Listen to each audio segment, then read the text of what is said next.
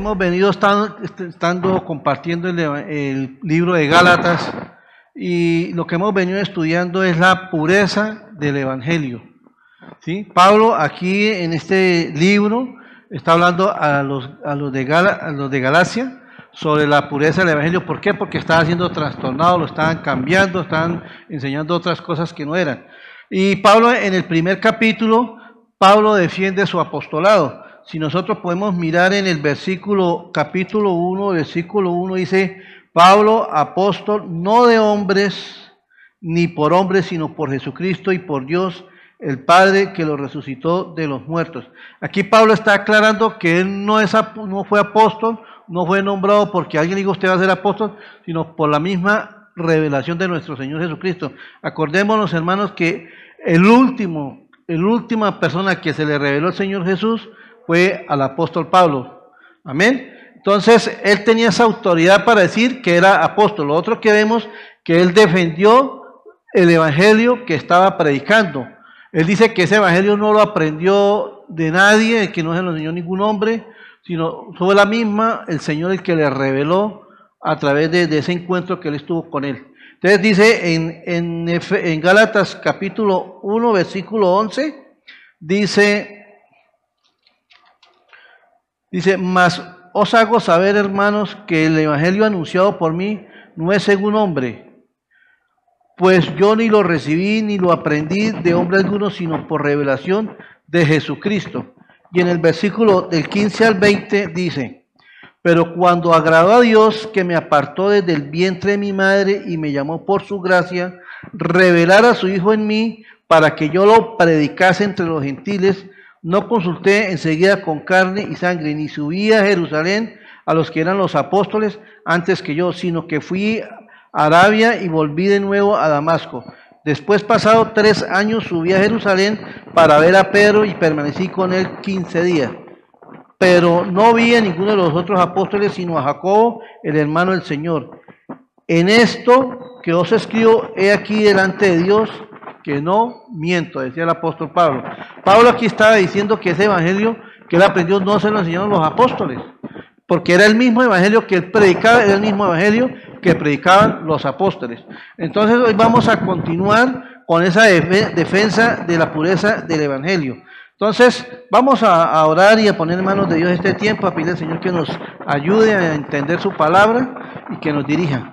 Amado Señor, Padre Celestial, una vez más venimos eh, delante de ti con un corazón agradecido, Señor, por este privilegio, Señor, de que tú nos das de poder venir a, esta tu casa, escuchar tu palabra, poder venir a edificarnos, poder venir a adorarte y a exaltarte, Señor.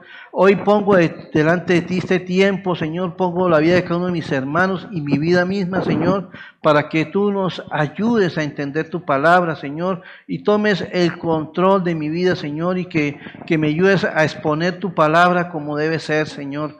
Dios mío, eh, te necesito, Espíritu Santo, toma el control de mi vida, toma el control de este tiempo, Señor, y revélanos tu preciosa y bendita palabra, Señor, porque queremos enseñar tu palabra como es, Señor, no que vaya contaminada, Señor. Padre, yo te doy gracias en el nombre de tu Hijo amado Jesús. Amén y amén. Bueno, les voy a hacer una pregunta. ¿Alguien, alguno de ustedes sabe cuándo fue la fecha de nuestra independencia? De Colombia, sí. El 20 de julio de 1810 fue el grito de independencia. y, el, y el 7 de agosto de 1819, prácticamente ese día ya la coronamos, la independencia. Entonces, esto es una fecha muy importante para nosotros como los colombianos. ¿Por qué? Porque nos hace, nos hace recordar nos hace recordar este hermoso tiempo en que pudimos ser libres de ese yugo del imperio romano. Hermanos, entonces, ahora usted imagínense la felicidad de cada una de esas personas en el momento que ellos pudieron obtener esa, libertad. ¿Ustedes qué creen que cómo sería ellos? Serían felices. Ellos deseaban ese momento. Ahora yo me pregunto, ¿ellos querrían volver a estar de esclavos? Claro que no. Entonces, igualmente eso pasa con el Evangelio. Dice, de la misma manera, cuando nosotros entendemos la magnitud del Evangelio, la grandeza que es el Evangelio, de dónde Dios nos ha sacado, lo que Dios hizo por nosotros en la cruz del Calvario, hermanos, eso nos tiene que llevar a, pensar de que nunca más podemos volver atrás. ¿Sí? Eso tenemos que meditarlo bien. ¿Por qué? Porque el Evangelio, en el Evangelio el Señor nos habla de que Él vino a esta tierra, nació de, una virgen, eh, murió y resucitó por cada uno de nosotros para darnos vida eterna. Entonces, ese es el glorioso Evangelio de nuestro Señor Jesucristo, el cual nosotros tenemos que valorar como debe ser. En Gálatas capítulo 1 del versículo 18 al 19, el apóstol Pablo fue otra vez, fue por primera vez a Jerusalén. Dice que, pero no vi, perdón, no, pero después de pasados tres años, subí a Jerusalén para ver a Pedro y permanecí con él 15 días, pero no vi a ninguno otro de los apóstoles, sino a Jacobo, el hermano de Jesús. Entonces aquí vemos que Pablo fue en dos ocasiones a Jerusalén después de que él conoció el Evangelio. La primera vez fue a los tres años. En esos tres años que él estuvo, él estuvo eh, eh, aislado, estuvo eh, preparándose, recibiendo la revelación del Señor, instruyéndose y también estuvo predicando el Evangelio a, otras naciones que, eran, que no eran judías.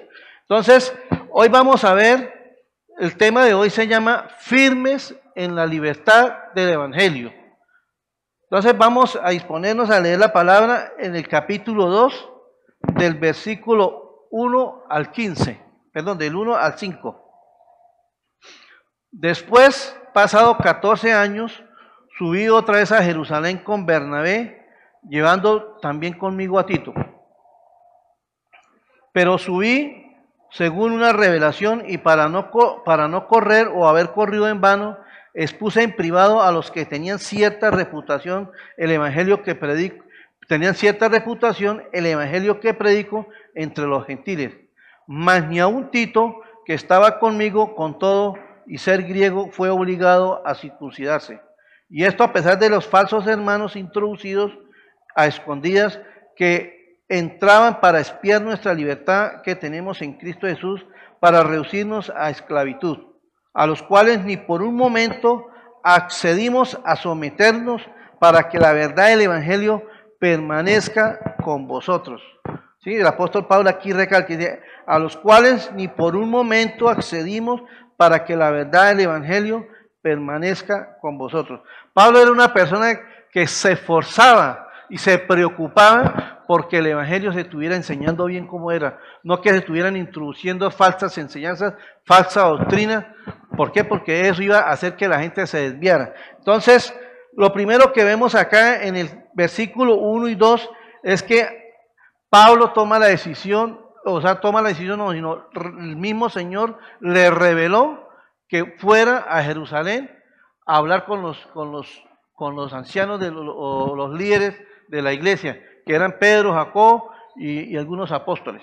Entonces, dice en el versículo 1 y dice 2, después 14 años, después pasado 14 años, subí otra vez a Jerusalén con Bernabé, llevando también conmigo a Tito, pero subí según una revelación y para no correr o haber corrido en vano, expuse en privado a los que tenían cierta reputación el evangelio que predico entre los gentiles.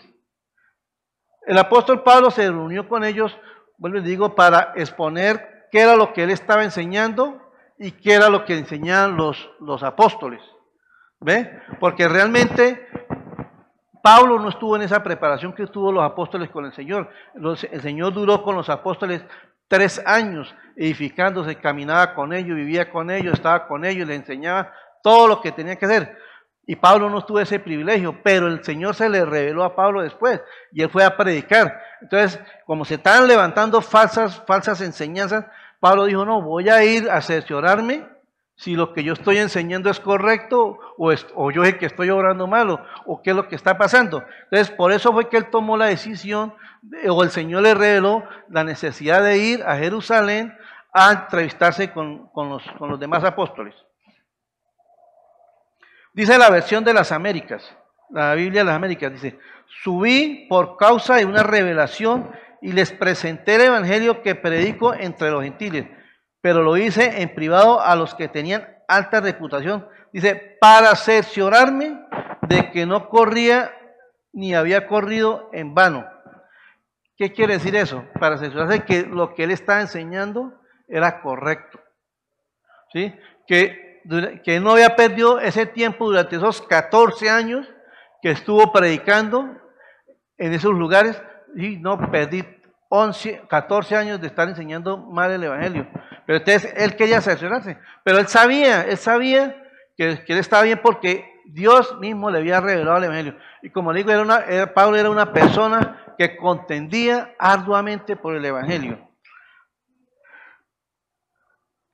Hermanos, Dios puede hacer lo que quiera a través de nosotros. O sea, Dios le reveló a Pablo que subiera. Ahora, ¿qué son las revelaciones de Dios? La revelación de Dios está en las mismas escrituras.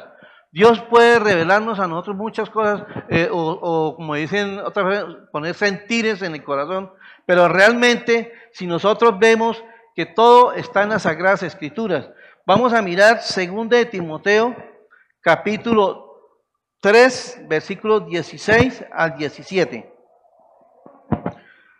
Dice, toda la escritura es inspirada por Dios, útil para enseñar, para reargudir, para corregir, para instruir en justicia, a fin de que el hombre de Dios sea perfecto, enteramente preparado para toda buena obra. Entonces, la escritura fue inspiración de Dios, hermano. Aquí en la escritura está todo lo que nosotros necesitamos para llevar una vida conforme a la voluntad de Dios y no conforme a nuestra voluntad. ¿Sí? Porque eso es lo que pasa con muchas personas que quieren tener un evangelio que sea conforme a la voluntad de ellos y no conforme a la voluntad de Dios. En segunda de Pedro, capítulo 1, versículos 19 y 21 dice, tenemos también la palabra profética más segura a la cual hacéis bien estar atentos, como una antorcha que alumbra en lugar oscuro, hasta que el día esclarezca y el lucero de la mañana salga en vuestros corazones. Entendiendo primero esto, que ninguna profecía de las escrituras es de interpretación privada, porque nunca la profecía fue traída por voluntad humana, sino por los santos hombres de Dios, hablaron siendo inspirados por el Espíritu Santo. ¿sí?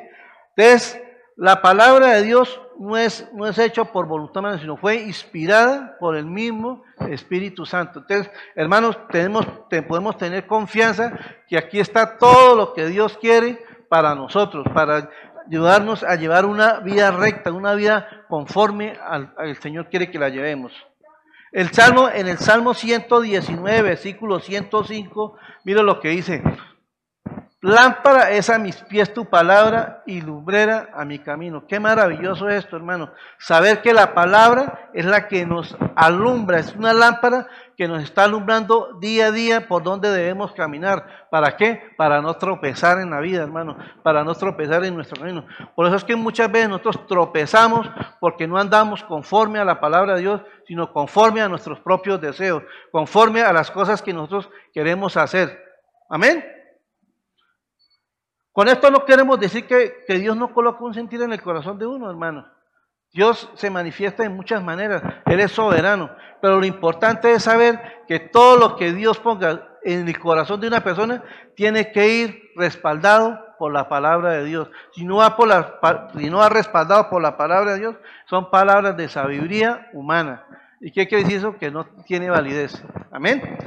Una cosa es que uno podamos aconsejar a una persona en el Evangelio, pero todo vuelvo tiene que ser confrontado con la palabra de Dios. Hay personas que ya en muchos años en el, Evangelio y creen que se las saben todas, pero la verdad no es. Necesitamos cada día crecer como en el Evangelio. Por lo menos el apóstol Pablo, cuando él tomó la decisión de ir a Jerusalén, él podía decir, como nos explicaba el pastor Félix la semana pasada, todos los argumentos, todo, todo el, pergamino que Pablo tenía en su historial como eh, practicante de la ley, estudioso a los pies del maestro Gamaliel.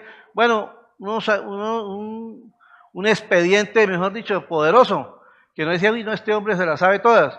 Pero él, a pesar de que él conocía la ley y conocía la, revelación del Evangelio a través de Cristo, él también quiso ir a, hablar con los apóstoles, a ver si no pronto no estaba fallando en algo. Hermano, eso, tenemos que ser humildes en eso, ¿por qué? Porque nosotros no nos la sabemos todas.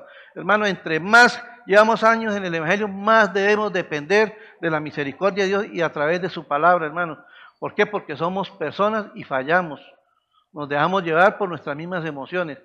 Y la verdad es que hoy en día eso es lo que se ve. Hay muchos falsos maestros, falsos predicadores que enseñan cosas que ellos creen que es, pero no enseñan lo que verdaderamente dice la palabra de Dios. Dice, no importa cuánto tiempo llevemos en el Evangelio, pero siempre debemos que estar examinándonos si lo que estamos aprendiendo, si lo que estamos enseñando, si lo que estamos recibiendo está bien o no está bien. Dice en 2 de Corintios capítulo 13, versículo 5 dice, examinaos a vosotros mismos si estáis en la fe, probaos a vosotros mismos o no os conocéis a vosotros mismos que Jesucristo está en vosotros. Amemos a menos que estéis reprobados. Con sinceridad de corazón, examinémonos para ver si estamos en la fe, si verdaderamente hemos creído ese evangelio, si verdaderamente estamos caminando en el evangelio o en, qué estamos caminando.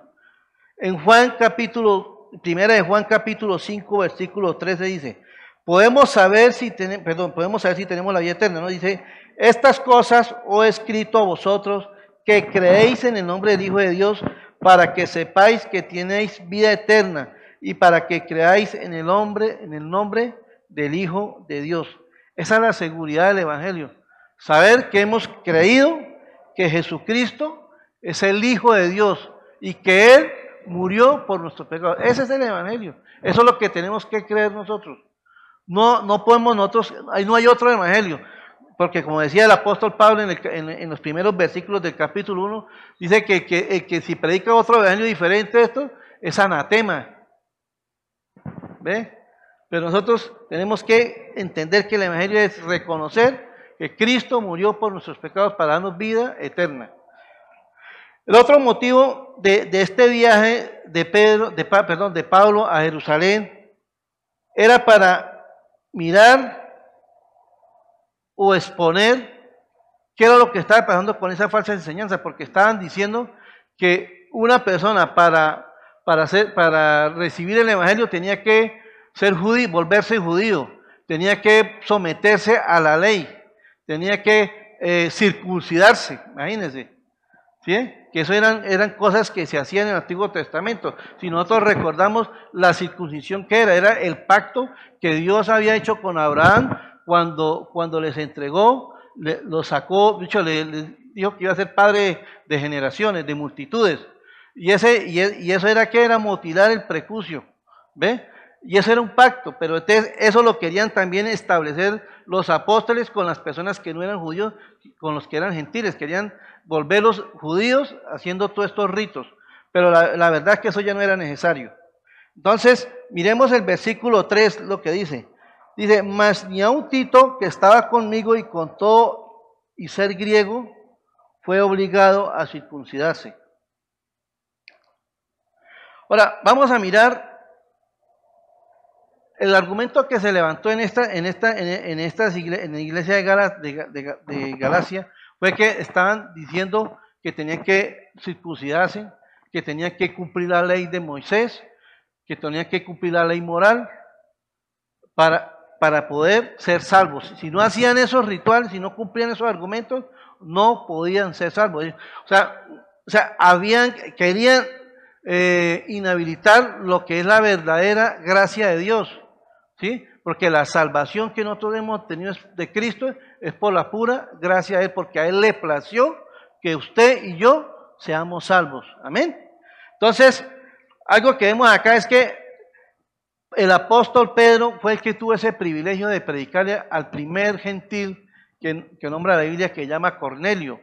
Y, ahí vemos cómo el Señor le dio una revelación a Pedro eh, cuando le dijo que él estaba eh, orando y le dio una, visión donde bajaba un manto, un manto donde venían ciertos animales que los judíos por la ley no podían comer, porque era, o sea, en la ley decía que no podían comer esos animales. Y, y, en la visión le decían, Pedro, mata y come. Y Pedro, no, no, no, pero yo cómo voy a comer eso si, y eso es abominación y en la ley está prohibido. Y, esa, y esa revelación la tuvo por tres veces, hasta que el Señor mismo le habló, dijo, Pedro, mata y come, porque yo lo que, lo que yo purifico es, pues, lo, lo santifico es para, para, para la gloria mía. Entonces, mientras Pablo tenía, Pedro tenía esa visión, en un gentil llamado Cornelio, Dios le reveló que llamara a, Pedro para que le predicara el Evangelio. Entonces, ahí fue la primera vez que, que, Pedro predicó el Evangelio. Entonces, vamos a mirar en Hechos, capítulo 15, del versículo del 1 al 12. Por esto, eh, entonces, algunos que venían de Judea enseñaban a los hermanos, si no os circuncidáis conforme al rito de Moisés, no, podréis ser, salvos. Como Pablo y Bernabé tuviese una discusión y contienda no pequeña con ellos, se dispuso que, que subiesen Pablo y Bernabé a Jerusalén y algunos otros de ellos a los apóstoles y a los ancianos para tratar esta cuestión. Ellos pues, habiendo sido encaminados por la iglesia, pasaron por Fenicia y Samaria, contando la conversión de los gentiles y causaba gran gozo entre los hermanos. Y llegados a Jerusalén fueron recibidos por la iglesia y los apóstoles y los ancianos refirieron todas las cosas que Dios había hecho con ellos. Pero algunos de las sectas de los fariseos que habían creído se levantaron diciendo, es necesario circuncidarlos y mandarles que guarden la ley de Moisés. Ese era el problema que había. O sea, eran unos fariseos que habían creído en el Evangelio, pero querían seguir llevando sus tradiciones, querían seguir eh, sometidos a la ley. ¿Ve? Y resulta que, hermanos, nadie puede ser, nadie puede llevar una vida agradable a Dios cumpliendo la, ley. ¿Por qué? Porque no somos capaces, hermanos. Nosotros somos pecadores por naturaleza. Somos pecadores. Y, la ley, hermano, si usted cumple uno, ya en el otro punto ya le está embarrando. Y así, o sea, es imposible cumplir la ley. El único que cumplió la ley a la perfección fue nuestro Señor Jesucristo. Cristo nos libró de la maldición de la ley. ¿Qué es la maldición de la ley? No es que la ley sea mala. La ley Dios la colocó para hacernos ver nuestras transgresiones, para hacernos ver el pecado. Pero la maldición de la ley, ¿qué es? es que nosotros, que por andar en nuestra, en nuestra maldad, en nuestros pecados, nosotros tenemos que recibir el justo juicio de Dios, o sea, que es la condenación. Entonces, de eso fue que nos libró nuestro Señor Jesucristo.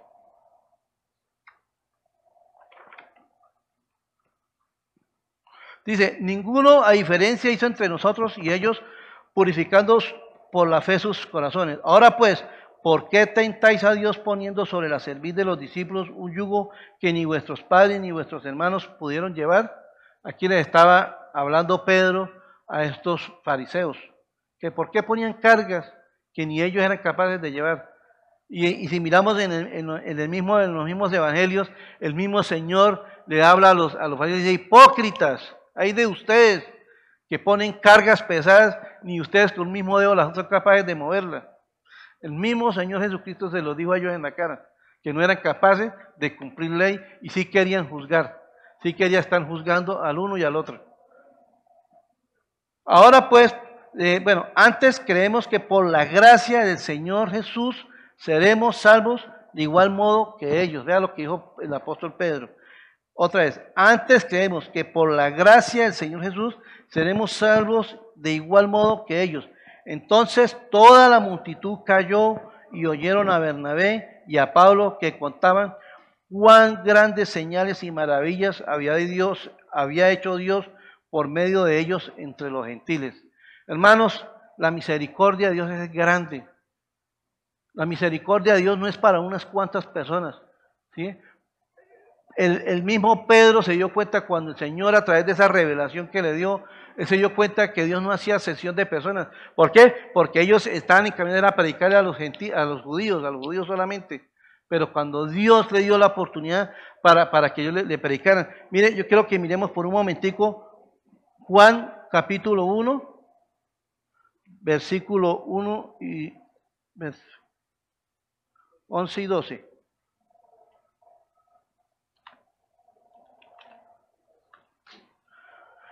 Juan capítulo 1, versículo 11, 12. Dice, a lo suyo vino y los suyos no le recibieron, mas a todos los que le recibieron, a los que creen en su nombre, le dio potestad de ser hechos hijos de Dios. ¿Sí, hermano? O sea, el, Evangelio fue predicado por primera vez a los, a los judíos, pero ellos le rechazaron, ellos no quisieron oír, ellos cuando se les hablaba el Evangelio, ellos apedreaban a esos, a esos profetas, a esos apóstoles.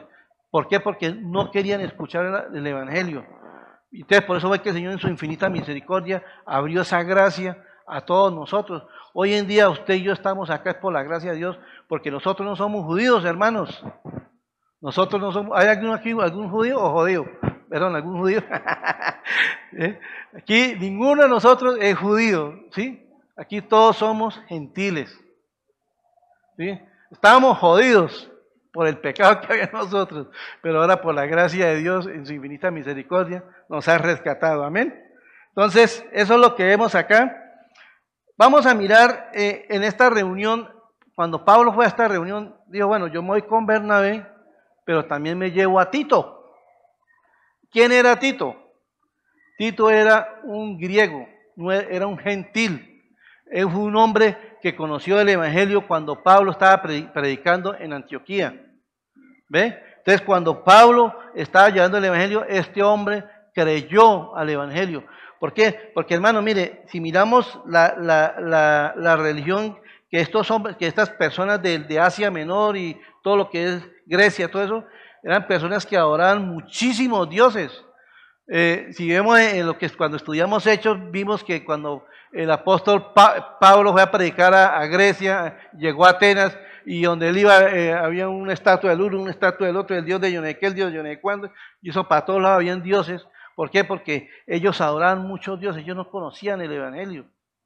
Y este griego creyó el Evangelio. ¿Y quién era Tito? Tito llegó a ser uno de los hombres más usados en, la Biblia. Eh, eh, Tito es, nombrado en, muchos pasajes de la Biblia, en Hechos, en, Gálatas, y aún el mismo apóstol Pablo le escribió una carta personal a, Tito, haciéndole unas recomendaciones de cómo, establecer iglesias, cómo nombrar a los ancianos. O sea, imagínense, es un nombre que Dios lo usó de una manera poderosa, hermanos. Entonces, vamos a mirar eh, Segunda de Corintios capítulo 2, versículo 13. Dice, no tuve, no tuve reposo en mi espíritu por no haber hallado a mi hermano Tito. O sea, Pablo amaba a Tito. Pablo había llegado a amar a este hombre. ¿Por qué? Porque era un hombre que fue fiel a él. Fue un hombre que estuvo en él en, en, todos, en todo su, su caminar, eh, cuando estuvo en toda esa parte de Asia. ¿Ve? Estuvo con él, no lo desamparó. y, y dice que no tuve reposo en mi espíritu por no haber hallado a mi hermano Tito. Y también Tito dice que consolaba a la iglesia y consolaba al mismo apóstol Pablo. Eso lo podemos ver en 2 Corintios capítulo 7, versículo 6. Pero Dios que consuela a los humildes nos consoló con la venida de quién? De Tito. O sea, hermano, Tito era una gran bendición. Era una gran bendición. Tito era un discípulo que seguía al apóstol Pablo. En 2 Corintios capítulo 12, versículo 18 dice, rogué a Tito y envié con él al hermano. ¿Os engaño acaso Tito? ¿No hemos procedido con el mismo espíritu y con las mismas pisadas? O sea, Tito era un fiel discípulo de Pablo. Era un hombre que enseñaba la sana doctrina. Porque, hermano, como yo les decía anteriormente, Pablo se esforzaba para enseñar la sana doctrina y él velaba que por lo que estuvieran enseñando en las iglesias era la sana doctrina. Amén. Entonces, vemos cómo Tito era un hombre muy usado. Entonces, eso, eso agradó al, al, concilio de Jerusalén, ¿sí? Porque vieron que este hombre, Dios lo estaba usando. Entonces, ¿qué dijeron? Tranquilo, Pablo, no es necesario circuncidar a Tito. No es necesario que Tito tenga que cumplir la ley, hermano, y, y, tanto esto que sucedió para él va a suceder para todos los gentiles. O sea, les aclaró que ellos no tenían por qué estar sometidos a la ley de, Moisés. ¿sí? Por eso digo, no que la ley sea mala, la ley nos muestra el pecado, hermano. Si miramos los diez mandamientos, hermano, ahí nos muestra muchas cosas. Y vuelve y digo yo, pero nosotros por nuestra debilidad la embarramos. Entonces nos toca depender de la gracia de Dios, la misericordia de Dios, que el Señor nos ayude a caminar una vía recta. Y eso solamente lo podemos hacer con Él. Amén.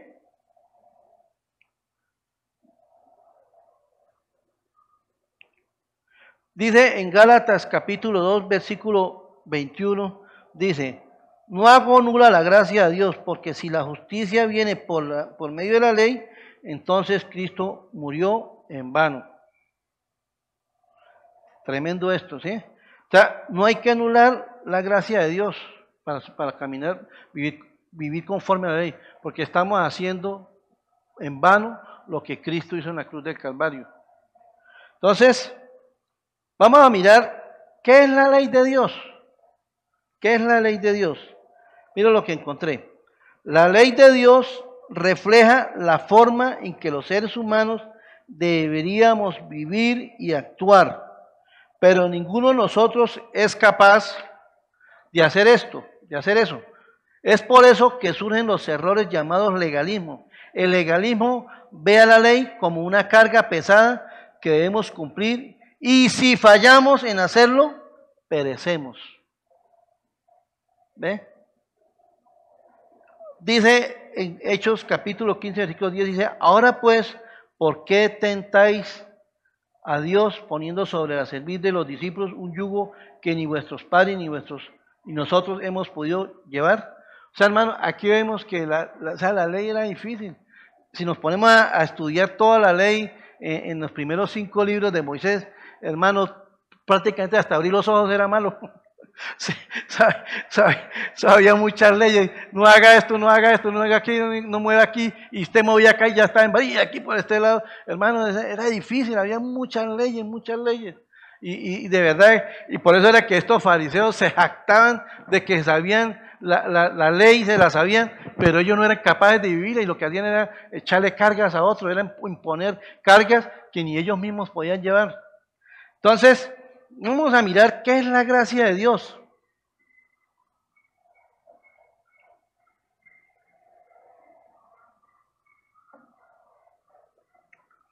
¿Qué es la gracia de Dios? La gracia es que Dios nos escoge para bendecirnos en lugar de maldecirnos. ¿Cómo le parece esa frase? La gracia es que Dios nos escoge para bendecirnos en lugar de maldecirnos, hermanos, porque eso era que nosotros merecíamos la maldición de Dios.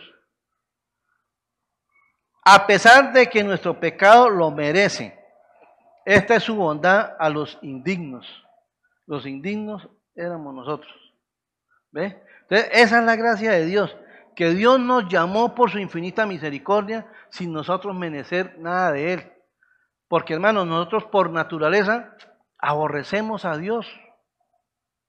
Nosotros venimos de una naturaleza pecaminosa, de una, de una naturaleza perversa. Yo me acuerdo que cuando a mí me hablaban del Evangelio, a mí me fastidiaba, no me gustaba, me burlaba. ¿Por qué? Porque no conocía el Evangelio.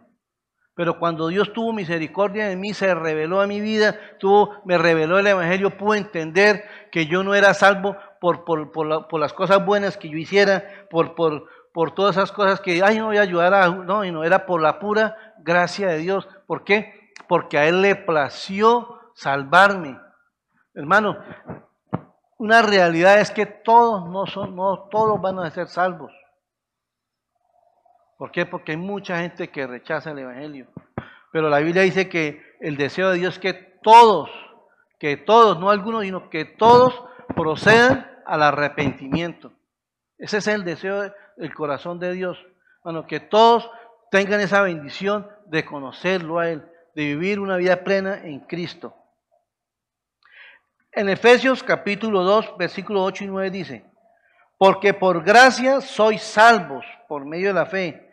Dice, y esto no es de vosotros, pues es un don de Dios. En otra versión quiere decir que es un regalo de Dios. O sea, no es porque nosotros no lo merezcamos. Nada, hermanos. Es porque es un regalo de Dios. No por obras, para que nadie se gloríe. Hermanos, si fuera por las obras, muchas personas serían salvas, demasiadas. Hay mucha gente que le gusta hacer obras de caridad, le gusta ayudar, pero muchas veces ellos lo hacen porque creen que así están ganando el favor de Dios. Y como decía, y como leíamos en la, en la palabra alemana pasada, dice que todas las cosas, todas las cosas que nosotros hagamos para Dios son como trapos de inmundicia, hermanos. Entonces, no quiere decir que porque el hecho de que no hagamos obras, las obras no somos salvos, no. O sea, el verdadero creyente, la persona que verdaderamente ha nacido de nuevo, ha creído en el Evangelio, hace obras.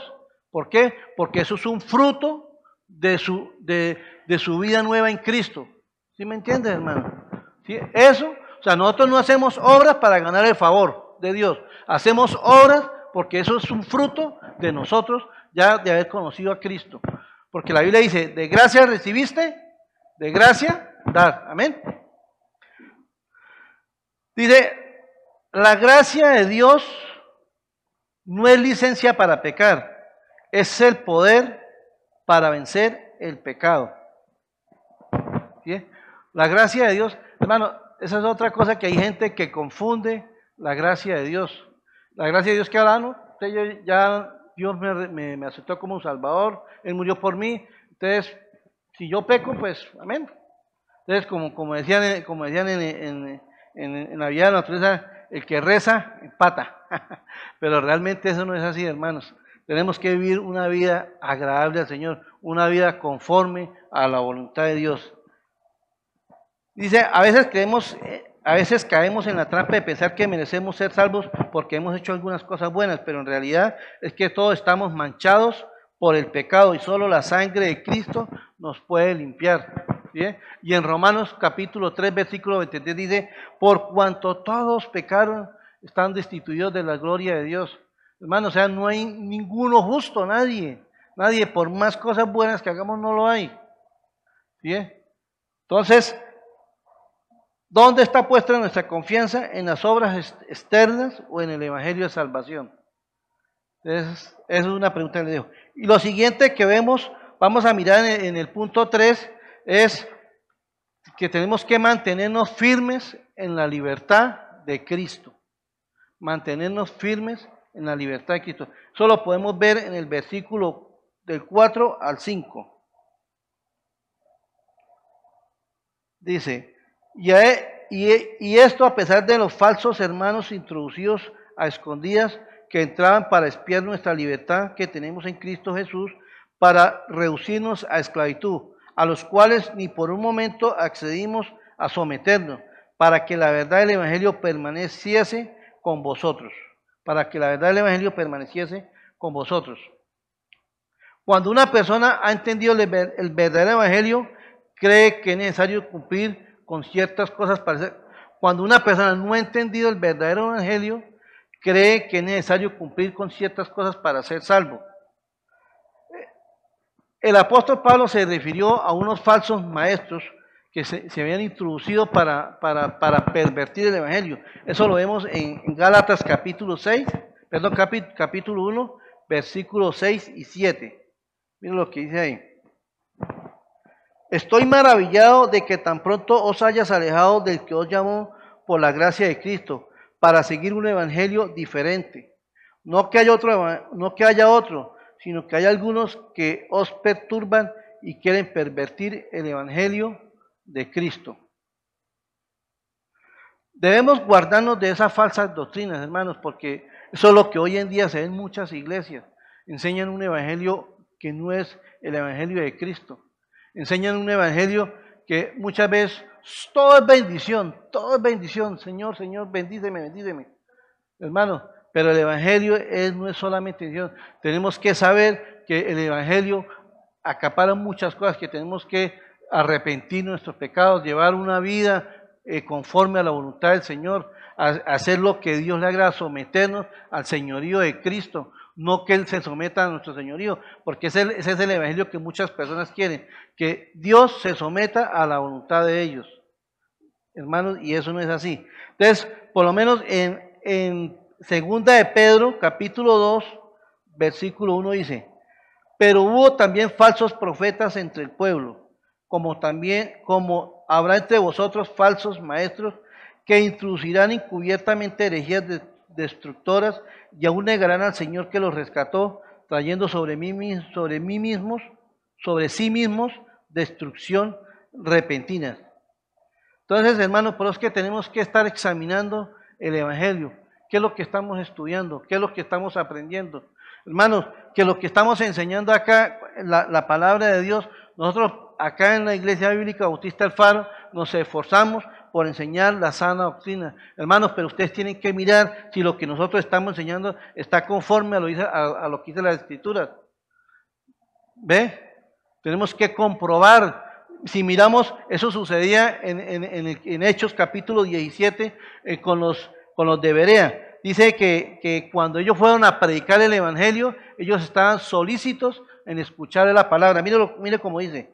Y estos eran más nobles que los que estaban en Tesalónica, pues recibieron la palabra de Dios, la palabra con toda solicitud.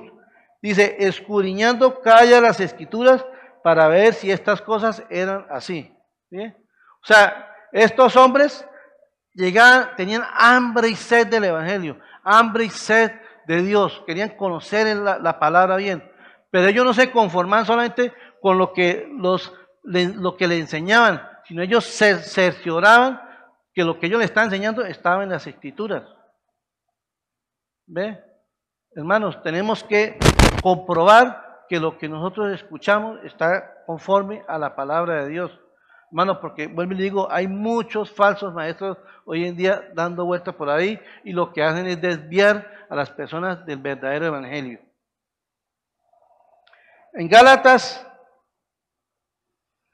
en Gálatas capítulo 5, versículo 1 dice, Estad pues firmes en la libertad con que Cristo nos hizo libres, y esto, y no estéis otra vez sujetos al yugo de la esclavitud.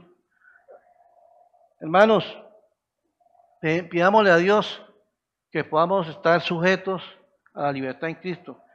La libertad en Cristo es caminar con Él, es obedecer sus mandamientos, es obedecer tu palabra, es caminar en la palabra y no volver a la esclavitud en la que estábamos antes, en nuestra, en nuestra vida pecaminosa. ¿Ve? No permitamos que nadie nos mueva de la verdad del Evangelio. Recordemos que no hay ningún otro mensaje que pueda salvar a las, a las personas de una condenación eterna. ¿Sí? Voy a repetirlo otra vez. No permitamos que nadie nos mueva de la verdad del Evangelio. Recordemos que no hay ningún otro mensaje que pueda salvar a las personas de una condenación eterna. Hermano, este mensaje es el único que nos puede cambiar. El Señor Jesucristo. Ese es el mensaje. Saber que Él vino a esta tierra, se hizo hombre como cualquier otro, pero vivió la ley, cumplió la ley. Y se hizo maldito. Dice la Biblia que Él se hizo maldito por nosotros. ¿Qué quiere decir eso? Que toda la maldición que venía sobre cada uno de nosotros cayó sobre él.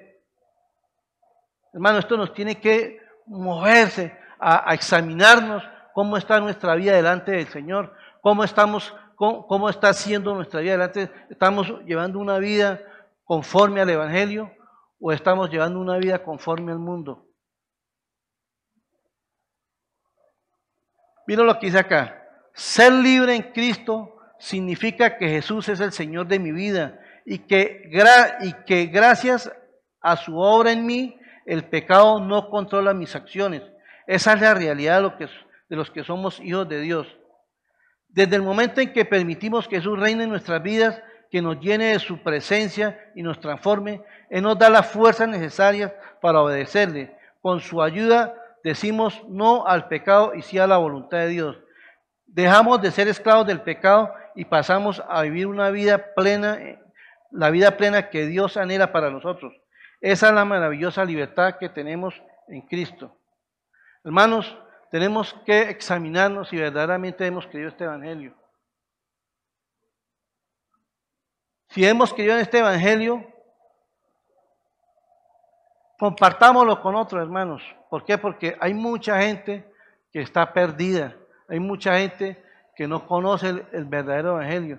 Hay mucha gente que cree que andar en, sus, en sus convicciones o haciendo obras buenas, con eso es suficiente. Pero hermanos, necesitan conocer el Evangelio que Jesucristo murió por ellos en la cruz de Calvario para darles vida y vida eterna. Hermanos, hay mucha gente que está esperando que nosotros les compartamos el Evangelio. Animémonos y llevemos ese Evangelio a otras personas. Amén. Le vamos a darle gracias a Dios por su bendita y hermosa palabra. Padre, gracias te doy, Señor, en esta mañana por tu palabra. Dios mío, ayúdanos a caminar en ese Evangelio verdadero, Señor, que es en ti, caminar en tu voluntad, someternos a tu señorío, Señor. No dejarnos llevar por las cosas del mundo, Señor. No dejarnos llevar por imposición de, de, reglas humanas, nada de esas cosas, Señor. Sino podamos caminar en, tu palabra, Señor. Que podamos someternos a tu señorío, Señor. Que podamos reconocer, Señor, que somos pecadores. Que podamos reconocer que fallamos y necesitamos de tu infinita gracia y tu infinita misericordia, Señor. Padre, yo te doy gracias, Señor, y pido, Señor, por aquellas personas que no han entendido el Evangelio, Señor, que, que se les revele a ellos, Señor, para que ellos puedan conocer, te puedan conocer tal como tú eres, Señor. Padre, yo te alabo y te bendigo en el nombre de Jesús. Amén y amén.